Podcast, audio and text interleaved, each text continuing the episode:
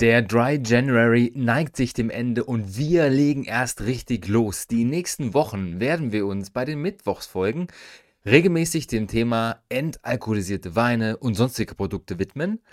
Zum einen, weil ich ziemlich tief drin stecke in dem Thema aktuell aufgrund diverser Dinge, die mich so beschäftigen. Mehr folgt in Kürze. Zum anderen, weil ich im WECT mit dem Thema betraut war und darüber eine Arbeit, meine Abschlussarbeit geschrieben habe. Und weil sich diverse Menschen in den letzten Wochen und Monaten um mich gereiht haben, die so viel zu diesem Thema zu erzählen haben.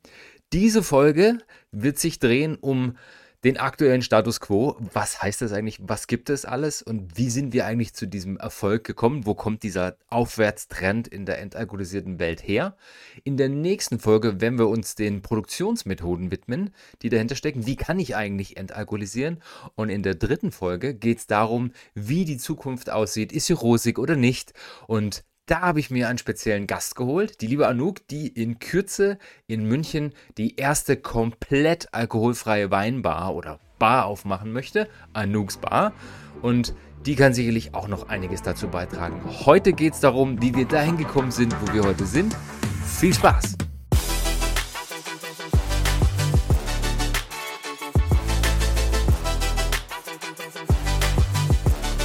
Willkommen zur Pino und Pixel Podcast Folge Nummer 127, die erste Folge unserer alkoholfreie Reihe. Und damit wir wissen, wovon wir eigentlich reden, schauen wir uns jetzt mal an, was bedeutet denn das eigentlich? Was ist die Definition von alkoholfrei? Wie gehen die Leute einzeln damit um? Ist es das, was wir glauben, dass es das ist?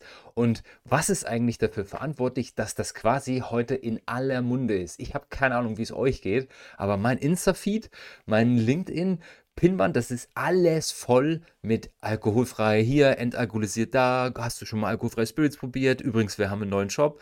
Das ist jetzt in unserem Portfolio und Wine and Food Pairing mit nicht Wine, sondern Alcohol-Free Wine. Also es ist überall und wir schauen uns gleich mal an, was dafür verantwortlich ist. Nur vorher klären wir mal, was alkoholfrei eigentlich bedeutet. Und das, was ja als Basis erstmal wichtig ist, ist, was ist denn eigentlich Wein? Und die Regulation 1308 2013 der Europäischen Union regelt für die EU generell, was ist Wein und was ist eben kein Wein. Und per Definition beim Wein ist es erstmal so, dass wir alles von 8,5% Volumen an, das hergestellt worden ist wie Wein, nämlich fermentierte Trauben und so weiter, alles ab 8,5 ist Wein. Und dann gibt es noch eine zweite Stufe, unter bestimmten Voraussetzungen kann das bis 4,5% Volumen runtergehen. Dann kommt dazu, dass ich bis zu 20% entalkoholisieren darf mit zugelassenen Verfahren und kann damit quasi noch so ein bisschen an meinem ursprünglichen Alkoholgehalt herumstellen. Und jetzt wird es spannend, weil jetzt kommt ja dieses, ich nehme ein Verfahren und entalkoholisiere wirklich mehr als diese 20%. Das heißt, ich will wirklich einen Low-Alcohol-Wein haben oder sowas. Da muss ich es angeben und muss sagen, teilweise entalkoholisierter Wein.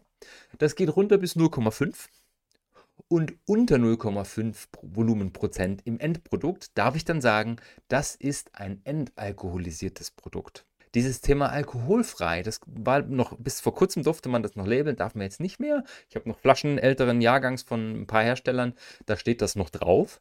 Das dürfen wir jetzt nicht mehr, da steht jetzt entalkoholisierter drauf. Und das gilt natürlich jetzt generell erstmal für die EU. Jetzt gibt es ein paar konkretere Anwendungsfälle davon. Das ist nochmal ein bisschen genauer definiert für die eine oder andere Region. Es gibt einen sehr, sehr guten, eine sehr, sehr gute Studie, die sich noch um ganz andere Themen äh, gekümmert hat, die wir uns später in der Folge nochmal anschauen werden, in der dritten Folge. Und zwar geht es darum, die Merkmale entalkoholisierter und teilentalkoholisierter Weine auf Unternehmenswebsites zu untersuchen, wie deren Einfluss auf den Preis im Marketing sich widerspiegelt. Was ich in dem Ding aber sehr, sehr cool fand, war, wie sie zusammengefasst haben, wie denn der regulatorische Kontext heute ist. Und zwar ist es so, was wir schon besprochen haben, 0,5 ist die, die Grundvoraussetzung und es gibt eine Einschränkung für Weine mit geschützter geografischer Angabe oder mit geografischer Herkunftsbezeichnung. Diese teilweise Entalkoholisierung muss immer den Produktvorschriften, Produktionsvorschriften entsprechen und muss die im Weinsektor bereits durch den OIV-Kodex für önologische Behandlungen zugelassenen und in den EU-önologischen Kodex übernommenen Praktiken erinnern. Dass also Entalkoholisierungsprozesse allein oder gemeinsam auf Teilvakuumverdampfung, Membrantechniken und Destillation beschränkt sind. Also das sind die, die möglich sind. Es gibt Experimente, es gibt Versuche, auch in Geisenheim natürlich, wo man auch bestimmte andere Dinge verprobt. Es gibt eine sehr geile Podcast-Folge dazu von der UK Wine Show, packe ich euch in die Show Notes, wo Dr. Monika Christmann drin ist von der Hochschule Geisenheim, die eben darüber spricht, was man alles so macht. Und das Ding ist schon zwei Jahre alt, also schon über zwei Jahre alt. Das heißt, die sind schon sehr, sehr früh da dabei gewesen. Sie erzählt in der Folge auch, dass sie ihre Dissertation über das Entalkoholisieren von Wein geschrieben hat vor vielen Monaten und sie nicht gedacht hätte, dass das mal so ein Hype-Thema wird. Also packe ich euch in die Shownotes, ist sehr, sehr spannend. Hier ist noch weiter angegeben in dem Artikel, ähm, zum Beispiel in England ist es so, die definieren alkoholfrei als 0,05 magische Grenze. Wir haben in der letzten Folge ja gehört, das hat sich so ein bisschen geändert. Was sich in England getan hat, ist nämlich, dass die gesagt haben, ich darf es zumindest Wine nennen, wenn es in diesen Bereich fällt. Vorher musste ich ja drauf entalkoholisiertes Produkt aus Wein oder sowas oder entalkoholisierter Wein, aber sie dürfen es jetzt Wein nennen, weil sie sagen, okay, das ist dann einfacher zu vermarkten. Sie wollen jetzt da niemanden verwirren. Sie wollen, dass die Kategorie ein Stück weit auch belebt wird. Deswegen darf es nun als Wein bezeichnet werden, auch wenn es faktisch ein entalkoholisierter Wein ist. Dann sind noch Daten drin von den USA, von Kanada. Es gibt ein Bundesgesetz in den USA, das regelt, dass ein alkoholisches Getränk mindestens 0,5% haben muss, was implizieren würde, dass ein alkoholfreies 0,5 ist. Ich darf aber nur alkoholfrei draufschreiben, wenn ich nachweisen kann, dass faktisch kein Alkohol drin ist. Dann habe ich noch Australien drin, Südamerika und Südafrika, bei denen es auch ist, die magische Grenze von 0,5. Also diese 0,5, die begegnet uns immer wieder sehr, sehr häufig und das hat zwei relativ banale Gründe. Zum einen die Produktgruppe, die wir seit Ewigkeiten kennen, die schon 30 Jahre lang im Endeffekt das Image aufpoliert für alkoholfreies Getränk, ist das Bier. Und die haben es eben früher so gemacht, die ersten alkoholfreien Biere, die haben sich immer so bei 0,4 bewegt. Das heißt, man hat gesagt, okay, wenn ich diese magische Grenze auf 0,5 setze, dann passt das so, dann kann ich das äh, so verwenden. Ja, also in den 70er Jahren, als das gemacht worden ist, hatten diese Biere meistens 0,4. Auch hier gibt es einen coolen Artikel dazu, wo das nochmal so ein bisschen äh, aufgeschlüsselt ist, unterschieden ist. Und dann kommt natürlich noch dazu, dass es eine bestimmte Grenze gibt, wo viele Studien sagen, das ist dieser Minimum-Alkoholgehalt, bei dem es faktisch kaum zu unterscheiden ist von dem Alkoholkonsum, den wir vielleicht über andere Dinge haben, vielleicht von überreifem Obst zum Beispiel. Also auch eine überreife Banane, eine Kiwi, das hat ja durchaus einen bestimmten Alkoholgehalt. Und die sind bis zu einer bestimmten Grenze eben auch in verschiedenen Studien bewiesen worden als relativ gesundheitsneutral, also nicht zusätzlich schädigend, weil Alkohol ist und bleibt nun mal eine Droge, ein Nervengift. Und da versucht man sich natürlich entsprechend zu nähern und hat diese 0,5 Grenze mal gesetzt für dieses, es ist entalkoholisiert, es gilt zumindest im Volksmund als alkoholfrei. Jetzt kommt ein sehr spannender Punkt. Das ist natürlich eine erstrebenswerte Grenze und viele geben sich auch damit zufrieden, wenn sie eben mit diesem 0,0 werben können oder das irgendwo hinpacken können, weil es ist ja nicht verboten, 0.0 auf meine Flasche zu schreiben, nur weil ich hinten drauf kleiner 0,5 stehen habe. Das dürfen wir nicht vergessen die, die mit denen ich spreche, die einen gewissen Qualitätsanspruch haben, die die Kategorie verstanden haben und die das nicht rein aus Businessgründen machen, sondern aus Überzeugung, weil sie an die Kategorie nicht nur glauben, sondern weil sie auch glauben, dass das eine gesündere, bessere Bewegung ist für die Welt, die haben das an, also das, das Streben, den inneren Antrieb, dass sie unter die 0,1 kommen oder vielleicht sogar unter diese magische 0,07, wo es dann wirklich als alkoholfrei gilt.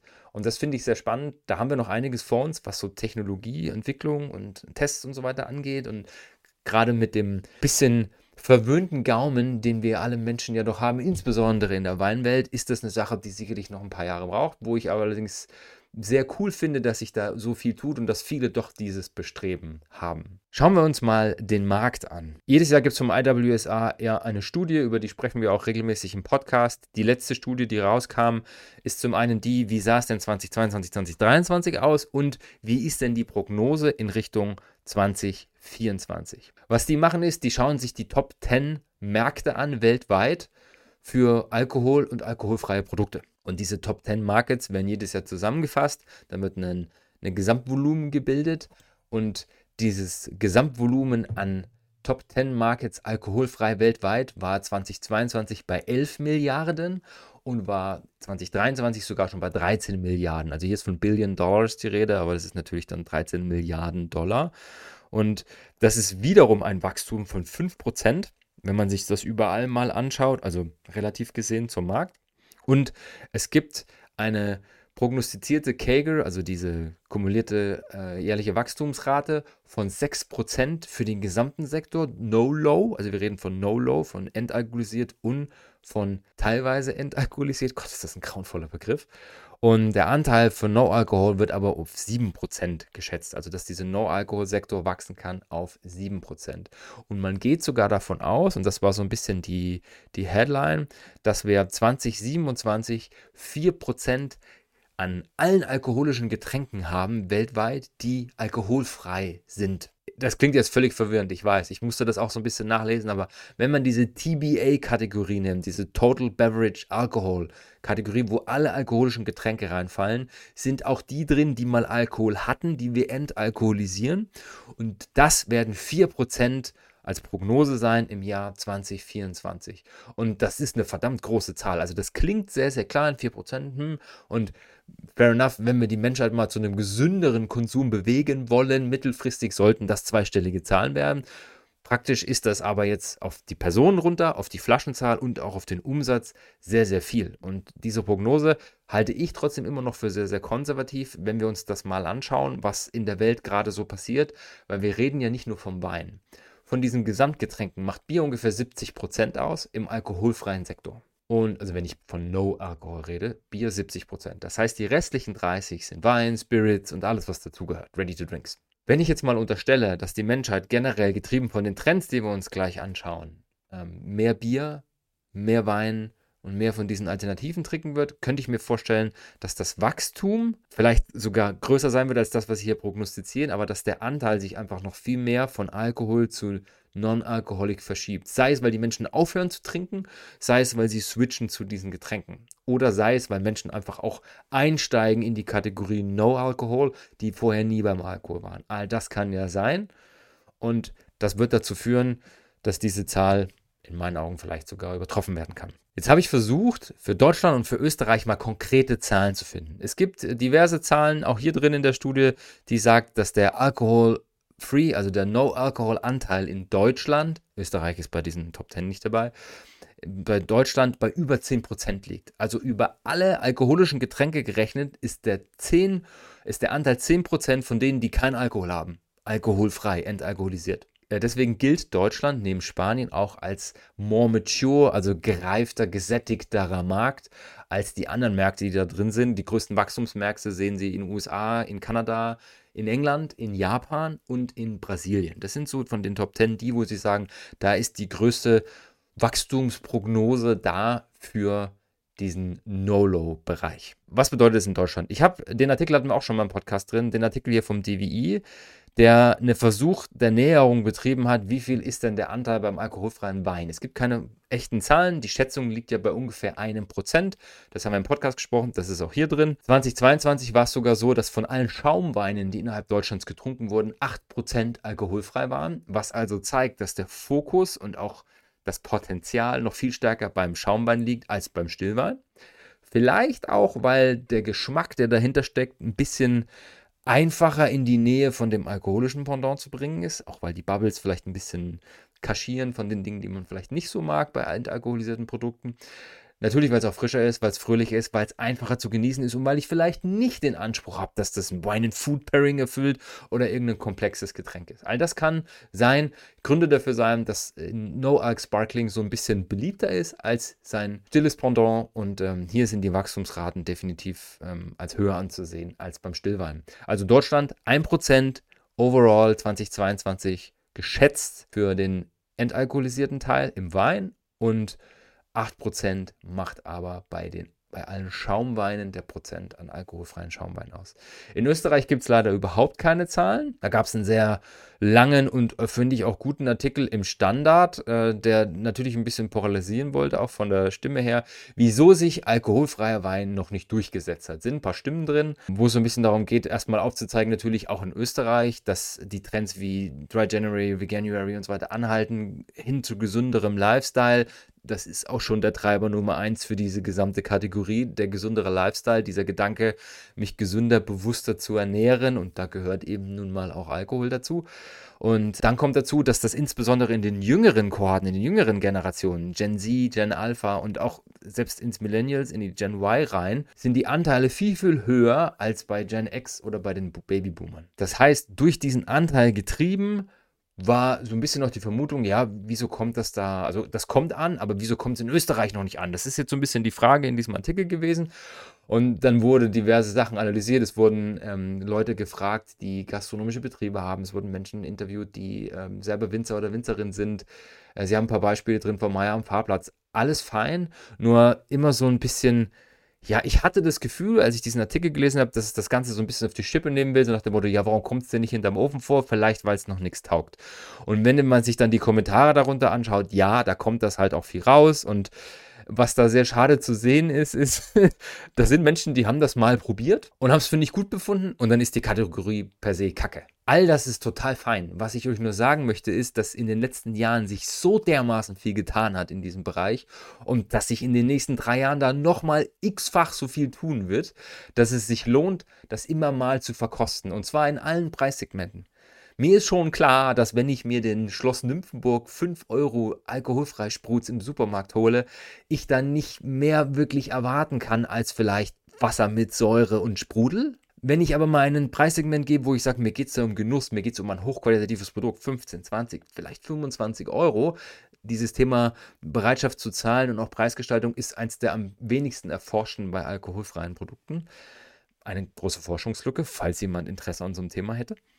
Und wenn ich mich dahin bewege, dann kann ich schon Produkte kriegen, die mir geschmacklich taugen, wo ich sage, ich schmecke die Qualität, ich schmecke vielleicht auch die Hingabe zum Produkt und das ist nicht irgend so ein Massenzeug. Also, falls ihr das mal probiert habt, ihr fandet es nicht geil, probiert es regelmäßig. Und gastronomische Betriebe werden dazu hingehen, dass ihr euch das beide Glas einfach ausschenkt. Einen Kommentar fand ich sehr, sehr cool da unten drunter und den möchte ich euch gerne mal vortragen. Es ist hier jemand drin, der offensichtlich zur Gen Z gehört. Der sagt, wurde euch auch schon mal das Anstoßen verwehrt wegen einer Cola in der Hand? Mir schon. Daher ein Grund, warum alkoholfrei bei meiner Generation gut ankommt. Wenn man nix oder nicht oft trinkt, wird man wahrscheinlich auch unbewusst ausgeschlossen, was auch echt unangenehm sein kann bei einer Feier zum Beispiel. Und so, mit alkoholfreien Produkten, werde ich nicht durchlöchert mit den Fragen warum, wieso, probier doch mal, was leider immer wieder der Fall war. Erstes Mal mit 19 Alkohol probiert, Vertrag Alkohol schlecht, schmecken tut mir das meiste auch nicht. Mit 21 will ich aber genauso schick essen gehen oder mich in eine Bar setzen können, ohne dass ich am Ende keine Erinnerungen oder Mageninhalt vom Abend habe. Und das bringt's finde ich sehr cool auf den Punkt. A, viel ausprobieren. B, Social Pressure, dieser soziale Druck, den viele noch verspüren, das ist nicht cool. Und das dritte ist, dass nur weil wir das vielleicht in den älteren Generationen nicht sehen oder als uncool empfinden, heißt das noch lange nicht, dass das bei den Jungen noch nicht angekommen ist. Die sind viel schneller heute an aktuellen Themen dran, als das Menschen vor 20, 30, 40 Jahren waren. Die kriegen Dinge mit, bevor wir überhaupt realisiert haben vor 30 Jahren, dass irgendwas passiert ist. Also das ist, da, die, die, die Tagesschau ist langsamer als die Social-Media-Welt, um es mal auf den Punkt zu bringen. Auch die Bildzeitung ist langsamer. Die recherchieren vielleicht ein bisschen anders ja, und haben auch manchmal Schlagzeilen drauf, wo du dich fragst, hä? Nur heute ist alles viel, viel schneller und Informationen kommen schneller an und es ist auch viel besser möglich, Dinge zu probieren. Und Gen Z hat verstanden, wo das hingeht und ich weiß nicht, es gibt so viele Bereiche, das Thema Sport, das Thema Auto, das sind alles so Branchen, Fitness, ähm, selbst ähm, wenn ich in Elternzeit bin, egal ob Mann oder Frau, ja, ob ich stille oder nicht, ist ja jetzt mal dahingestellt, weil das ist, ich will ja meiner Frau auch nicht wirklich was vortrinken. Ähm, also ich kann mir schon vorstellen, dass es da auch so Konstrukte gibt, wo ich sage, ich will einfach keinen Alkohol trinken. Und dafür gibt es heute Alternativen. Und gute, geschmackliche Alternativen. Aber wir schweifen ab. Was ich eigentlich sagen wollte ist, äh, in Österreich gibt es keine Zahlen. Äh, genauso wenig wie in Deutschland, weil eben diese Kategorie noch nicht als solche die Größe hatte, dass es sich lohnt, die zu identifizieren. Deswegen immer nur Schätzung. Das wird sich in den nächsten Jahren vermutlich auch ändern. Aus dem äh, UK habe ich noch eine Zahl. Da ist es so, dass ungefähr 1,3 Prozent des UK-Markets ungefähr diese No-Low-Sparte ausmachen. Und in den USA sind es weniger als 0,5 Prozent. Und das ist so ein bisschen auch der Grund, warum die glauben, dass da die größeren Wachstumsraten, also nicht in Deutschland von 10% ausgehe, weil eben sehr, sehr viel über die Biersparte kommt, ist es hier in dem Fall noch so, in Deutschland ist jedes zehnte Bier mittlerweile alkoholfrei. Das ist Wahnsinn. Also absolut irre. Und ähm, in USA und UK ist das halt gesamtheitlich betrachtet noch viel geringer und deswegen die höheren Prognosen für die Wachstumsraten. Wir haben es schon angesprochen, für mich der erste große Treiber für diese ganze Kategorie ist nun mal dieses Thema Körperbewusstsein, gesunder Lebensstil, bewussterer Lebensstil und wir haben diesen Monat jetzt hinter uns, Dry January, Veganuary und was weiß ich, Eary, was es alles gab. Und äh, damit ihr mal ein Gefühl dafür bekommt, von welchen Menschen reden wir denn da überhaupt? Wie, also, ich meine, jeder redet von diesem Zeug, das taucht überall auf. Mittlerweile wird es schon faktisch nicht mehr ernst genommen.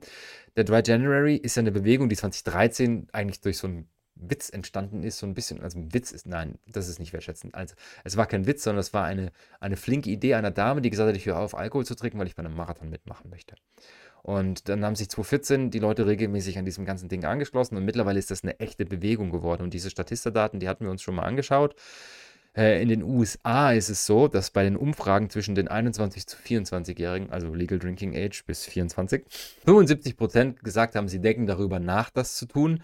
Das war eine vorherige Umfrage, keine Ist-Zahlen und dass es auf 31 Prozent runtergeht bei den Leuten, die 55 und älter sind. Also da sieht man auch schon diese Verschiebung. Je jünger die Leute, desto eher ist dieser Trend dazu da, auch in den USA, sich einem gesünderen Lebensstil zu verschreiben. Schauen wir mal nach England, da gibt es echte Zahlen. In England ist es so, 2023 im Schnitt wurden, äh, sind die Schnittzahlen überhaupt angegeben? Also ich mache es jetzt banal, zwischen 8 und 13 Prozent aller Kohorten haben teilgenommen am Dry January. Also im Schnitt ungefähr 10%. Jede zehnte Person in England ist Teilnehmerin des Dry Januaries. Das ist schon ziemlich abgefahren. Und jetzt kommen wir noch nach Deutschland. Auch da gibt es Umfragen, allerdings aus dem Jahr 22. Ich habe die Logik von Statista noch nicht verstanden, wenn man Links aufruft, wann sie es einblenden und was nicht. Vorhin habe ich es noch gesehen, jetzt nicht mehr. Wurscht, in der Zusammenfassung sehen wir es. 22 Prozent der Teilnehmer gaben an, dass sie 2022, das sind die leider die jüngsten Zahlen aus Deutschland, den Januar alkoholfrei verbringen werden. Und die jüngere Generation war bei fast der Hälfte damals. Also sehr, sehr interessante, sehr spannende Zahlen. Auch hier dieses Gefälle, je jünger, desto more likely heißt es immer in den Umfragen, desto höher ist die Neigung, dass ich am Dry January teilnehme. Also diese Bewegung, das ist so ein bisschen der, der, der wesentliche Treiber natürlich auch ins Neujahr rein, passt eigentlich auch ganz gut, ist ja da gut aufgehoben. Und zum Thema gesunder Lebensstil. Es gibt jedes Jahr eine Studie, für Deutschland, ähm, der sogenannte DVK-Report, der seit 2010 regelmäßig zeigt, wie ist denn der Lebensstil der Deutschen generell und wie nehmen sie das Ganze denn wahr? Und was lustig ist, ist, das ist ja das, was so ein bisschen versucht, die Realität abzubilden. Und das geht ein bisschen konträr zu den Umfragen, die wir so haben. Klar gibt es Umfragen und die sind auch häufig, je nachdem, welches Institut das macht, mit einer Relevanz und auch mit einer Repräsentativität versehen. Nur das heißt ja nicht, dass die Menschen das tatsächlich dann tun. Ich habe Eberhard Spangenberg im Ohr, der gesagt hat letztens, es gibt einen riesen Unterschied dazwischen, wenn du die Leute fragst, was würdest du denn dafür bezahlen? Und sie den Preis nennen und das, was sie dann wirklich bezahlen wollen dafür. Und das gleiche ging für in dem Fall Lebensstil. Ganz kurzer Exkurs zu dem Ding hier. Ich packe euch das in die Shownotes. Da kommt nämlich raus, 58 Millionen Menschen haben laut Statista 2022 äh, in Deutschland gesagt, ab mit dem Alter ab 14, das heißt, wir reden von 80 Prozent ungefähr der Gesamtbevölkerung, dass sie einen gesünderen Lebensstil haben wollen. Und wenn wir jetzt reinschauen, tatsächlich sind es nur 11 Prozent der Bundesbürgerinnen und Bundesbürger, die einen gesunden Lebensstil tatsächlich haben. Vielleicht sind das Menschen, die das realisiert haben, dass sie was ändern wollen und bei den Umfragen das dann angeben, so ein bisschen als Zukunftsperspektive. Fakt ist, wir sind beim Lebensstil schlechter als in den letzten Jahren und tatsächlich laut dieser Studie mit dem niedrigsten Wert seit der Aufzeichnung 2010 versehen, was ja nicht heißt, dass es davor schlechter gewesen sein kann. Nicht, schle nicht, nicht schlechter gewesen sein kann wichtig ist, viele von uns sagen mittlerweile, wir wollen gesünder leben. Ähm, wir brauchen vielleicht auch Motoren wie Dry January oder Veganuary, total fein. Und deswegen ist es so wichtig. Und das ist eben nun mal auch einer dieser Treiber dieser Kategorie. Brauchen wir uns nichts vormachen. Ein zweites Thema, was damit einhergeht, nicht nur in Deutschland, sondern generell international in vielen Ländern und auch natürlich global betrachtet, wie durch ähm, Institutionen wie die Weltgesundheitsorganisation, die geben ja regelmäßig Studien raus. Also die Bemühungen der WHO in den letzten zwei Jahren, insbesondere was Alkohol angeht, sind krass. Also vielleicht habe ich es früher einfach nicht so wahrgenommen, aber das, was ich in den letzten 14 Monaten nur von der WHO wahrgenommen habe, was sie zum Thema Alkohol nach außen kommunizieren, ist irre. Und ich finde es per se nicht verkehrt. Es gibt natürlich sehr, sehr häufig Diskussionen, weil es schon sehr polarisierend ist. Das ist immer so 0 und 1 hör auf damit, nie wieder, verbieten, so besteuern, dass es sich keiner mehr leisten kann. Dass es bestimmte Dinge gibt, die da in die richtige Richtung zeigen, total fein. Und vielleicht ist das ja auch die Taktik. Ja, wenn man von vornherein sagt, es ist nur schlecht, auf keinen Fall tun, ist das vielleicht so die Idee, die Menschen werden sich eh nicht drauf einlassen, aber wenn sie es deswegen reduzieren und wir die Leute deswegen so ein bisschen auch sensibilisieren können, wäre das zumindest ein guter Schritt. Worauf will ich hinaus? Wir haben es ja letztens schon drin gehabt. Es gab diese Studie ähm, der WHO, No level of alcohol consumption is safe for our health. Und die ist rausgekommen Anfang letzten Jahres, äh, im Januar 2023. Und die hat extrem für Aufruhr gesorgt weltweit. Die war so präsent überall, die hat sogar in Fox News geschafft. Das war das Ding, was wir dann im Podcast auch drin hatten. Das ist nochmal aktualisiert worden. Also die hat es tatsächlich bis ins, ins, amerikanische Fernsehen geschafft, wo es um diese Studie ging. Auch so ein bisschen natürlich auf den Dry January hin. Und ich meine, auch der Januar 23 war wahrscheinlich kein Zufall, um das Ganze zu, zu unterstützen, zu befeuern, ein Stück weit auch, wo im Endeffekt nachgewiesen worden ist in dieser Studie, dass es eine, keine gesunde Menge Alkohol gibt, die ich zu mir nehmen kann. Und äh, ein sehr kritischer Artikel dazu, den, wie ich finde, durchaus man ähm, mal lesen sollte, ähm, weil er auch eine Sicht auf die andere, oder eine andere Sicht auf die Dinge gibt, ist von einem Blog namens Wine Gourd, hat die Weltgesundheitsorganisation daneben gegriffen mit ihrer Zero-Alkohol-Politik. Vermutlich. So heißt der Artikel. Und äh, dahinter steckt David Morrison, der regelmäßig äh, auch sehr statistisch fundiert zu Wein, zu solchen Sachen schreibt, zu anderen Themen. Die zwei, ich nenne es mal Schlüsselthemen in diesem Artikel sind die folgenden. Erst zum einen drauf gekommen, dass die Argumentation der Weltgesundheitsorganisation sehr rigoros sind, sehr krass und dass dieses 0-1-Thema vielleicht ein Thema sein könnte. Und zwar ist es so, dass zum einen die Studie, die sie dort durchgeführt haben, vielleicht fehlerhaft war, weil die Daten nicht zu 100% passen aus diesem 2020er Report, die sie dargestellt haben. Hintergrund ist der folgende. Es gibt so eine genannte J-Curve, die heißt deswegen so, weil sie aussieht wie ein J ursprünglich, die zeigen soll, dass es einen Zusammenhang gibt mit, mit dem Alkoholkonsum und der der Sterberate. Und äh, er sagt, dass es eine Beziehung zwischen diesen ganzen gibt, aber dass sie zwischen den Altersgruppen unterschiedlich ist und dass dieses Ding nahelegt, dass moderater Konsum gar nicht so verkehrt wäre. Die Definitionsfrage von moderat ist natürlich da hier im, im Punkt.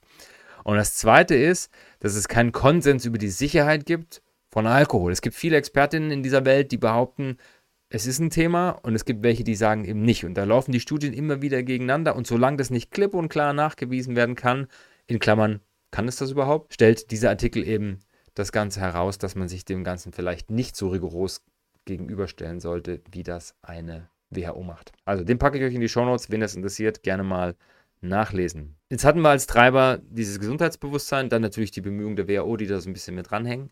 Der nächste große Treiber, der für mich das Ganze so ein bisschen ähm, zusätzlich befeuert hat und der ist eher unbewusst passiert, war dieses geänderte Konsumverhalten, was wir die letzten Jahre erlebt haben. Klar, getrieben durch eine Gen Z, die sehr, sehr viel experimentierfreudiger von Natur aus ist, zumindest wird sie so beschrieben in diversen Modellen. Wir haben die Corona-Pandemie gehabt, wo wir viel von zu Hause ge gearbeitet haben, wo wir viel ähm, bewusster uns vielleicht zu Hause auch ernährt haben, wo wir einfach viel mehr zu Hause waren. Punkt. Und dann gab es dieses Dining at Home, dann gab es dieses, ähm, ich genieße tatsächlich auch zu Hause, die Gastro war teilweise zu. Und das hat nach und nach dazu geführt, dass ich vielleicht zu Hause häufiger, bewusster gekocht habe, genossen habe. Natürlich der Alkoholkonsum auch angestiegen ist, das dürfen wir auch nicht vergessen.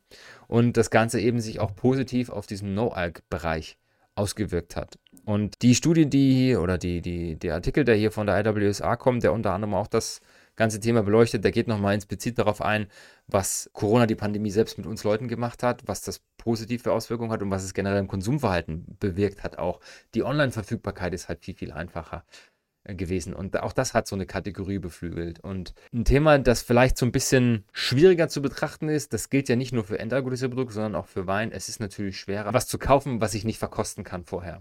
Und das mag das sein, was dann vielleicht verloren geht, wenn ich nicht im Laden in der Bibliothek stehen und mein Produkt probieren kann. Auf der anderen Seite, bei bestimmten Preisen ist das dann auch relativ irrelevant. Wenn ich jetzt für 10, 15 Euro was kaufe, mag mich das vielleicht nicht so stören, wenn es dann im Nachgang nicht so super geil war, wenn es mal um eine Flasche ging. Wenn es mir dann aber taugt, dann bestelle ich ordentlich nach. Also auch dieses Wachstum im Onlinehandel äh, ist sicherlich auch da zu spüren gewesen. Also dieses veränderte Konsumverhalten, gerade was das Thema angeht, bisschen beflügelt auch durch den gesünderen Lebensstil natürlich. Äh, Corona-Pandemie das ist definitiv ein weiterer Treiber gewesen. Für mich nächster großer Punkt ist, dass die, dieses, dieses Wachstum von alkoholfreien Bars und Restaurants extrem zu spüren ist. Gerade in so Städten, wo das durchaus auch schon so in der Kultur verankert ist, wie jetzt in Berlin zum Beispiel, in München noch nicht, aber da kommt ja bald was. Grüße gehen raus an Nanook, die in Kürze im Podcast sein wird.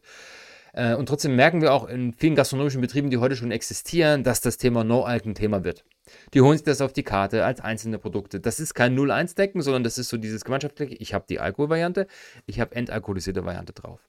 Dann dieser ganze Hype zu diesem Thema Mocktails, also Mock von Mockingbird, der ja alle nachmacht, die das nachgemachte Cocktail-Dasein, im Endeffekt Cocktails, die aber keinen Alkohol haben, die aber genauso fancy aussehen, die genauso geil schmecken, nur faktisch einfach keinen Alkohol haben. Und äh, klar, besonders in den USA zu spüren, dort viel besser vermarktet, viel intensiver vermarktet, vielleicht auch ein anderer Zugang. Die haben diese ganze Celebrity-Kultur viel, viel intensiver. Und auch da haben wir gemerkt, dass die ersten Celebs in den Markt gedrückt haben, äh, in den USA, in Australien, auch in UK haben wir es gesehen und äh, mittlerweile in Deutschland auch angekommen. Wir hatten auch schon das ein oder andere alkoholfreie Produkt in der Celebrity Corner aus Deutschland. Ich denke nur an unsere drei Freunde. All das sind auch Faktoren, die zusätzlich dem Ganzen nochmal so einen Schub geben, weil ich einfach einen zusätzlichen Ort habe, wo ich das genießen kann. Ich habe vielleicht ähm, neue soziale Zusammenkünfte mit Freundinnen und Freunden, die sich vielleicht diesem Thema widmen, wo ich sage, ich kann da dazukommen. Äh, es gibt vielleicht einmal häufiger die Möglichkeit, abends doch wegzugehen, weil auch das habe ich schon häufig erlebt. Das ist jetzt nichts Statistisches, sondern ich kriege das immer häufiger so in meinem Dunstkreis mit.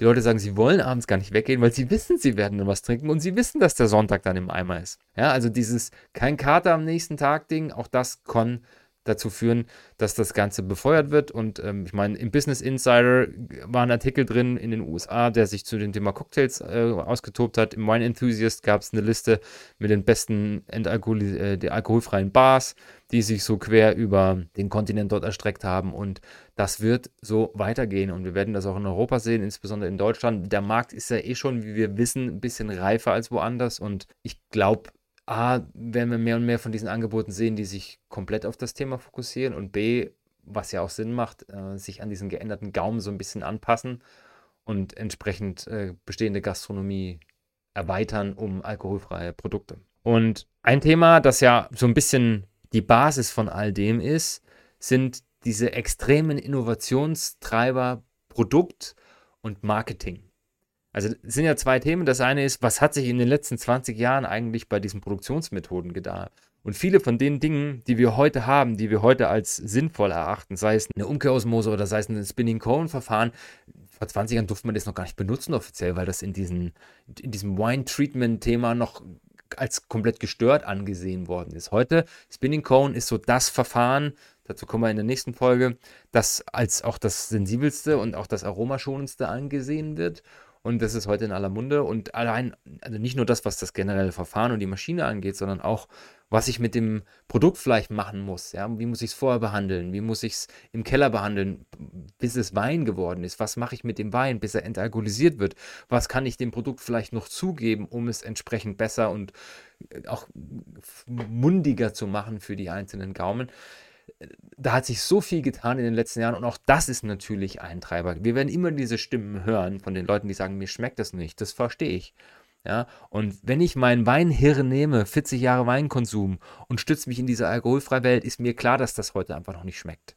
Nur der Gedanke, da kommen Menschen von außen rein, neue Menschen, die das vorher nicht hatten, denen das vielleicht taugt, vielleicht natürlich auch mit ein bisschen mehr Zucker, das kann funktionieren. Und dieser Produktinnovationstreiber spielt eine große Rolle, wo ja auch immer wieder noch neue Dinge experimentiert und ausprobiert werden, äh, was richtig in die kleinen Fitzelstellschrauben reingeht. Und ich meine, ganz ehrlich, Wein ist nun mal das weit entwickelste landwirtschaftliche Produkt dieses Planeten. Das ist doch klar, dass wir das auch mit dem entalkoholisierten Pendant dazu machen. und der zweite ist das ganze Thema Marketing. Was heute möglich ist im Marketing.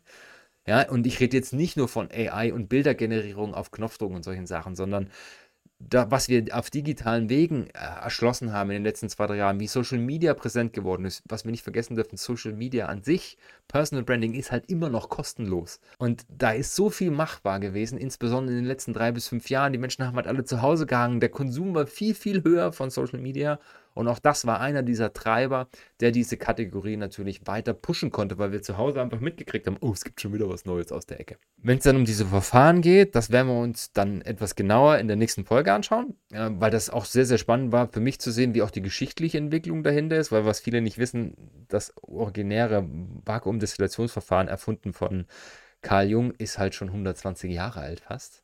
Mhm. Und wenn wir jetzt zurückdenken, warte mal, 1970er Jahre kamen die ersten alkoholfreien Biere. Was haben die denn 60 Jahre gemacht? Genau das ist die Frage.